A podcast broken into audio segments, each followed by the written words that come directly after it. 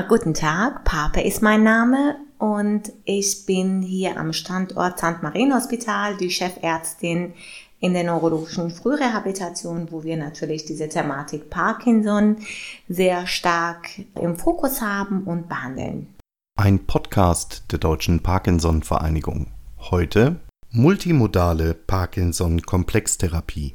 Vielen lieben Dank, Frau Dr. Pape, dass Sie sich bereit erklärt haben, uns zu diesem Thema einige Einblicke zu gewähren. Bestimmt fragen sich einige Hörer, was mit diesem Begriff multimodale Komplextherapie denn gemeint ist.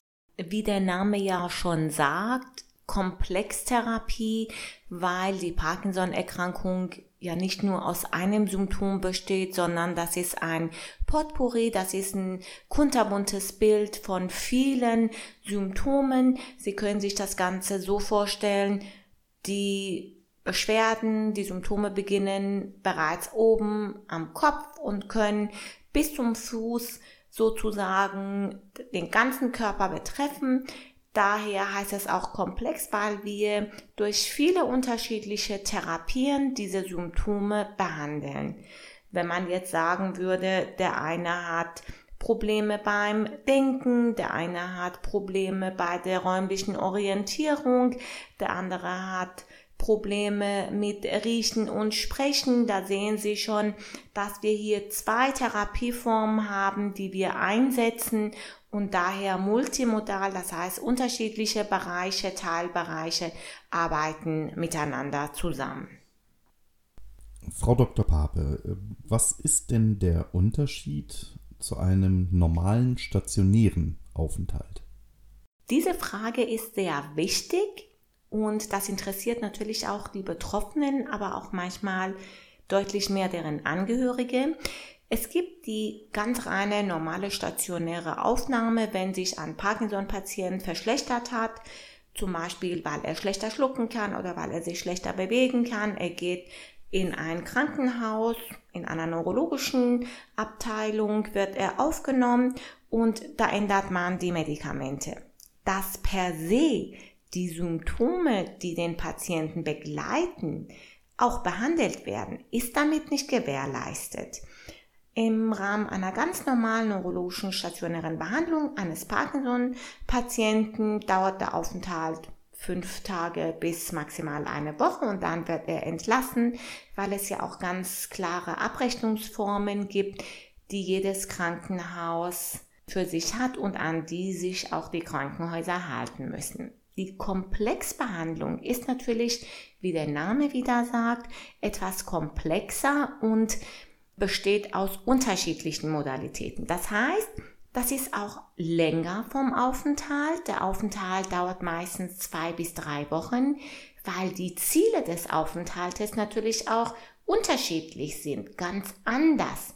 Da geht es darum, einerseits die Medikamente so anzupassen, dass es dem Patienten besser geht, aber wenn man sich mit der Parkinson-Erkrankung auseinandergesetzt hat und darüber Bescheid weiß, weiß man, dass die medikamentöse Therapie nur eine, einen Teil der Symptome abdeckt. Viele andere Symptome können nicht nur durch Medikamente besser werden. Zum Beispiel eine Schluckstörung oder eine Sprechstörung oder eine kognitive Verschlechterung brauchen ganz andere Therapien als nur die medikamentöse. Deshalb Komplexbehandlung, weil im Rahmen der Parkinson-Komplexbehandlung Medikamente optimiert werden, aber auch nochmal zusätzlich aktivierende Therapien gegeben werden, damit durch Synergieeffekte das Benefit und das Outcome für den Patienten am Ende deutlich größer ist. Das heißt, wie kann man relativ kurz die Vor- und die Nachteile einer solchen Komplextherapie benennen? Ähm, natürlich, das ist auch ähm, sehr schön. Alles, was gut ist, hat natürlich auch irgendwo Nachteile. Der Patient häufig hat Heimweh, will nach Hause, er möchte einfach sein bekanntes und gewohntes Umfeld haben. Er vermisst einfach sein Zuhause. Und wenn man sich vorstellt, zwei bis drei Wochen nicht im eigenen Bett zu schlafen, das ist für einige Patienten auch psychisch gesehen nicht so was Angenehmes. Für Angehörige ist es meistens leichter auszuhalten, weil die Angehörige denken, es ist gut, dass jetzt der Betroffene etwas abgeschirmt ist im Krankenhaus, optimal behandelt wird und dann kommt er mit einem besseren Befund nach Hause. Das muss man tatsächlich auf dieser Weise sehen, dass die Patienten einfach weg sind von zu Hause, manchmal auch verwirrt sind, weil sie die Räumlichkeit nicht kennen, weg sind von ihrem bekannten Umfeld.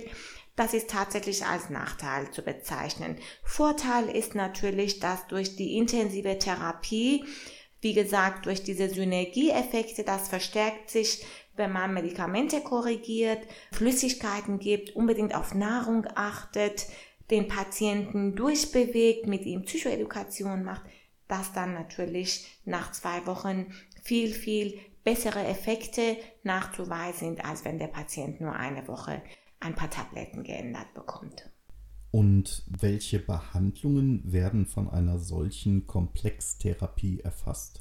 Diese Frage ist sehr individuell zu beantworten, denn ich lebe die Philosophie und ich habe die Ideologie, dass jeder Parkinson-Patient als ein individueller Fall angesehen werden sollte. Das heißt, es gibt tatsächlich Parkinson-Patienten, die haben nur in zwei Bereichen ihre Defizite. Sie nennen mir in meiner Sprechstunde, Frau Dr. Pape, ich kann nicht mehr so flüssig laufen. Ich merke, ich bin langsamer, aber ich kann immer noch gut schreiben, ich kann gut essen, aber ich merke, dass ich einfach auch beim Denken mehr Zeit brauche. Bei diesem Patienten ist natürlich die Komplextherapie individuell mit ganz anderer Zielsetzung als bei einem Patienten, der wirklich im Rollstuhl in mein Büro gebracht wird, der mir sagt, ich kann kaum noch sprechen, ich kann kaum noch schlucken, ich kann mich kaum noch anziehen, geschweige denn vom Gehen. Da sehen Sie, das sind ganz unterschiedliche Bilder von zwei Parkinson-Patienten, aber auch von zwei ganz unterschiedlichen Stadiengraden der Erkrankung. Bei dem ersten Fall, wo mir der Patient eigentlich noch in einem anfänglichen Stadium sagt, das Gehen ist nicht so einfach und das Denken hat sich auch geändert. Da würde ich natürlich sagen, in der Komplexbehandlung gehört auf jeden Fall die tägliche ärztliche Behandlung mit Anpassung der Medikation. Es gehört auf jeden Fall dazu, nochmal zu schauen, hat der Patient ausreichend Flüssigkeit, hat der Patient ausreichend Nahrung, damit er überhaupt Kraft hat, gut zu denken, sich gut zu bewegen. Und dann würde ich auf jeden Fall bei diesem Patienten den Neuropsychologie planen. Die Neuropsychologie wissen wir ja, das beinhaltet die höheren Hirnfunktionsleistungen, Denken, Organisieren, Planen, das Gemüt kommt noch dazu, Schlafen kommt dazu, vieles im Alltag, was wir machen, muss ja sozusagen von uns durchgeplant sein. Das machen alles die Kollegen in der Neuropsychologie. Dann würde ich für den Patienten, der Gangstörung hat, definitiv die Physiotherapie mit einplanen, die physikalische Therapie. Sie wissen, dass der Tonus wieder reguliert werden muss. Der Patient muss lernen, seine Geschwindigkeit zu erhöhen. Er muss wieder lernen, große Schritte zu gehen.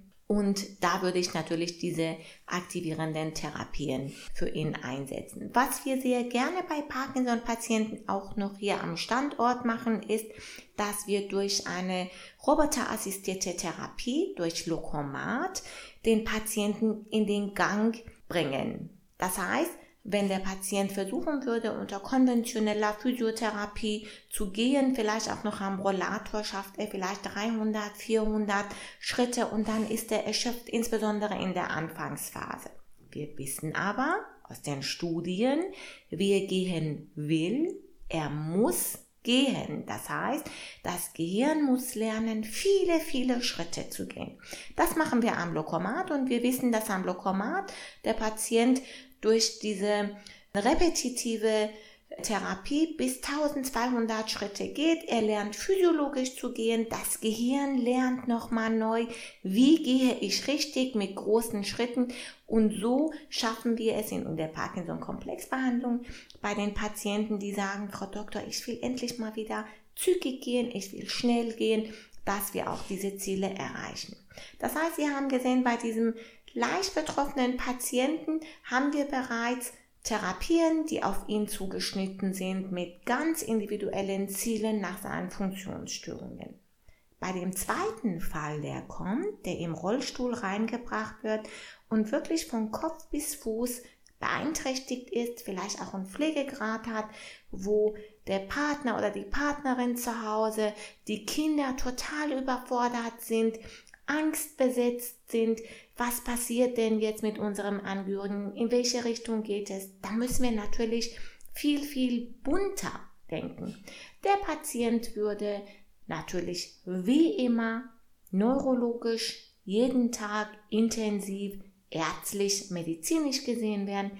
Auch da ist nochmal ganz wichtig, viele Gespräche mit den Angehörigen, denn häufig neigen wir auch als Ärzte dazu, immer den Patienten im Fokus zu haben. Das ist auch richtig so, das soll auch so bleiben, aber wir wissen auch aus der Neurorehabilitation, dass die Angehörige eine ganz, ganz große Säule bei den Patienten darstellen.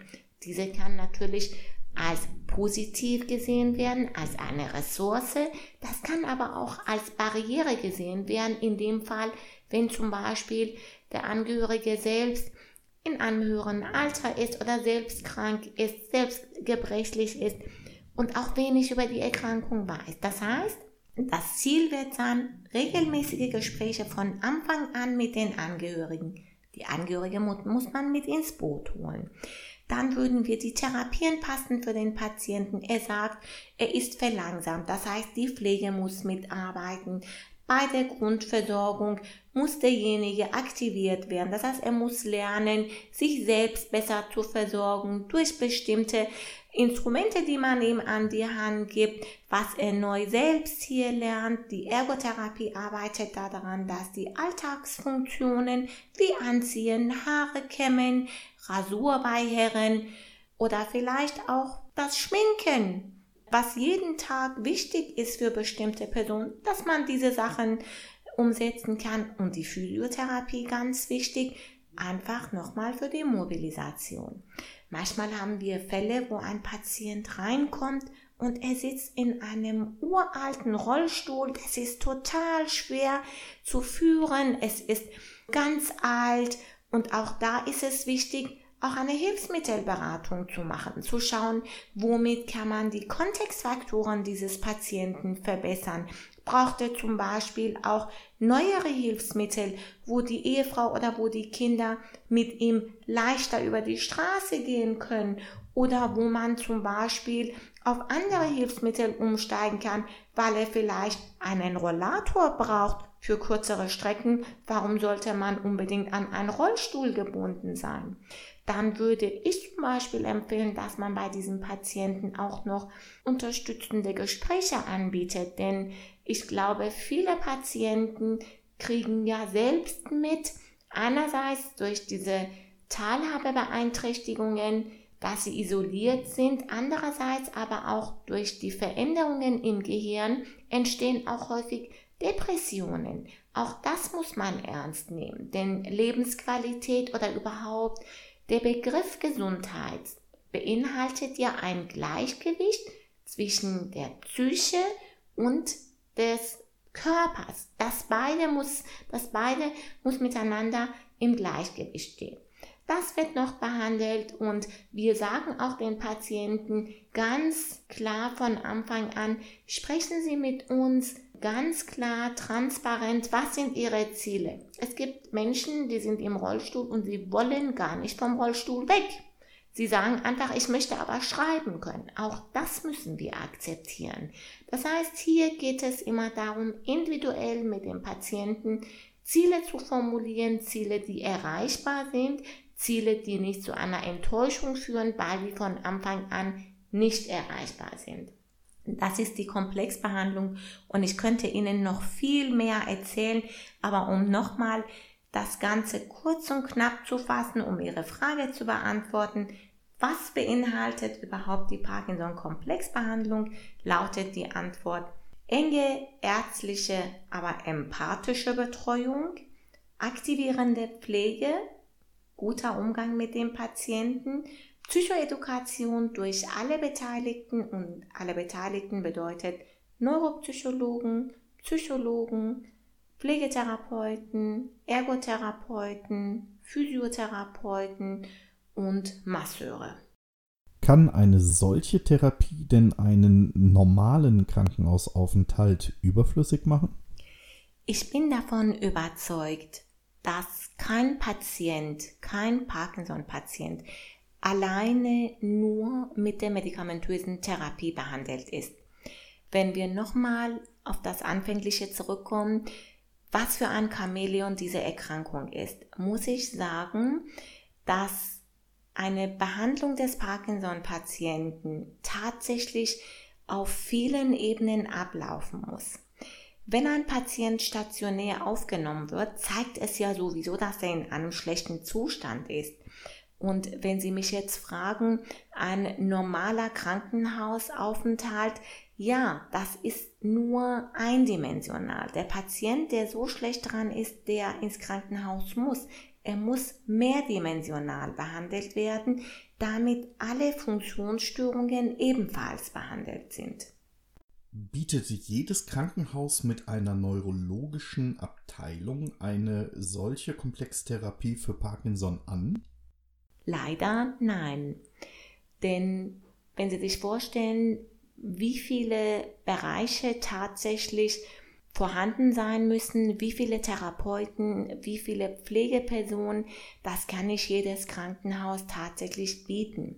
Wir hier am Standort St. Marien Hospital in Köln können das anbieten, weil wir mit dem Neurologischen Therapiezentrum tatsächlich über 80 Therapeuten haben und auch Pflegepersonal, was extra speziell ausgebildet ist. Wir haben hier 17 Parkinson-Spezialpflegeassistenten. Wir haben eine Parkinson-Nurse, die sich in Ausbildung befindet. Wir haben ärztlich den Schwerpunkt als Parkinson so, dass wir auch tatsächlich gesagt haben, wir wollen diese Parkinson-Komplexbehandlung auf hohem Niveau anbieten und machen es auch. Andere Krankenhäuser, die rein akut neurologisch tätig sind, werden natürlich nicht bei jedem Parkinson-Patienten in der Lage sein, diese Minuten und diese Intensität an Therapien anzubieten, weil nicht jedes Krankenhaus auch angestellte Neuropsychologen hat, nicht jedes Krankenhaus hat angestellte Logopäden, Physiotherapeuten oder Ergotherapeuten.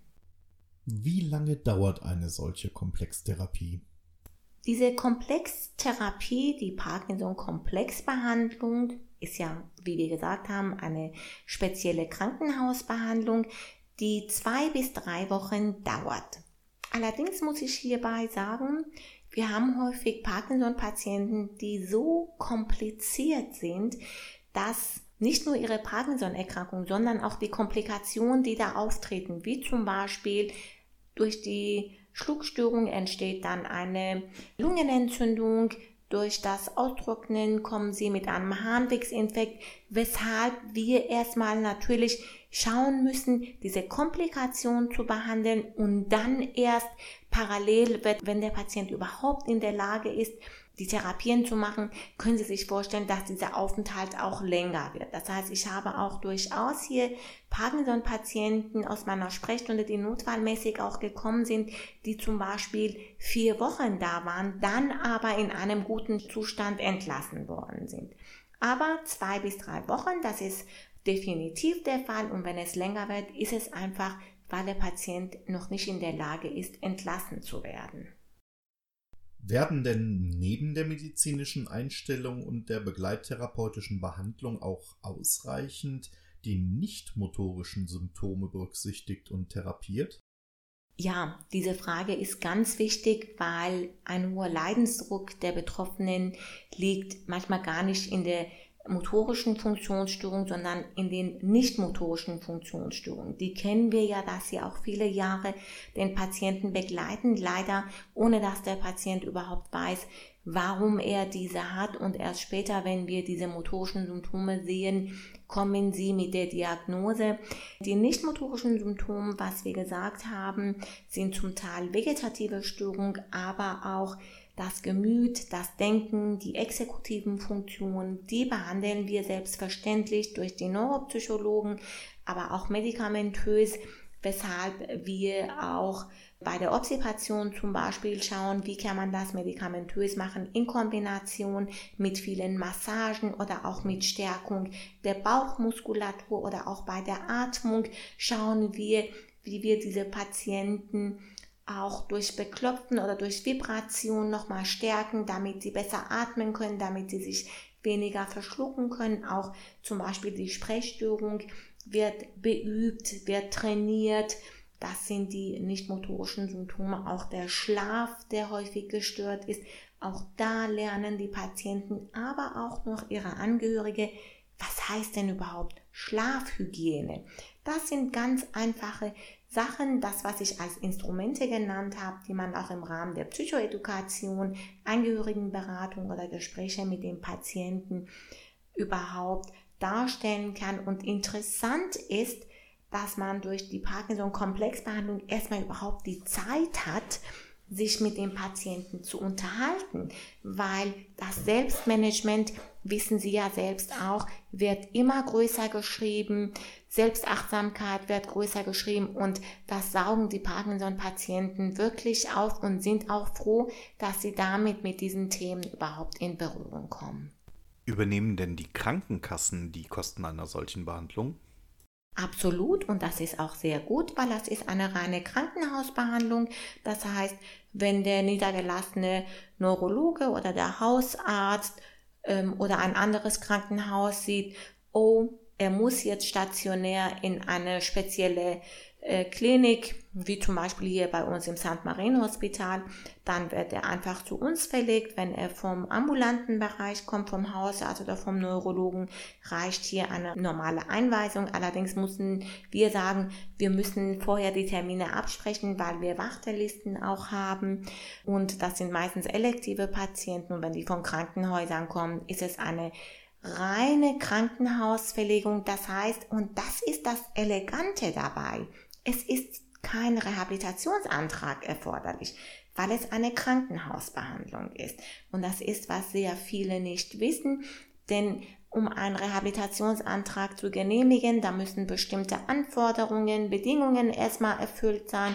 Und bei der Parkinson-Komplexbehandlung besteht die Bedingung eigentlich nur darin, dass der Patient tatsächlich die Mittel eines Krankenhauses braucht. Das heißt, stationär muss er notfallmäßig eine Verschlechterung nachweisen und er braucht in vielen Bereichen auch eine Verbesserung der Funktionsstörungen. Welche organisatorischen Herausforderungen muss ein Haus, in dem Falle das Marienhospital hier in Köln, erfüllen, um ein solches Angebot anbieten zu können?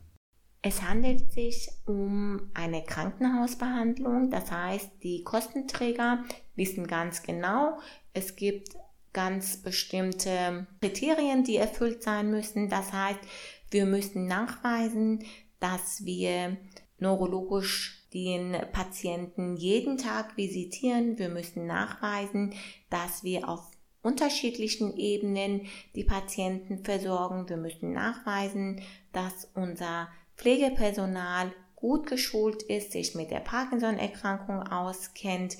Das muss natürlich auch immer dokumentiert sein. Wir sollten organisatorisch auch für die Krankenkassen darstellen können, was ja auch letztendlich immer gemacht wird, dass wir Physiotherapeuten haben, dass wir Ergotherapeuten haben, dass wir Masseure haben, dass wir einen Sozialdienst haben, dass wir regelmäßig uns auch in der Woche als Team treffen und alles dokumentieren, was mit dem Patienten geschehen ist.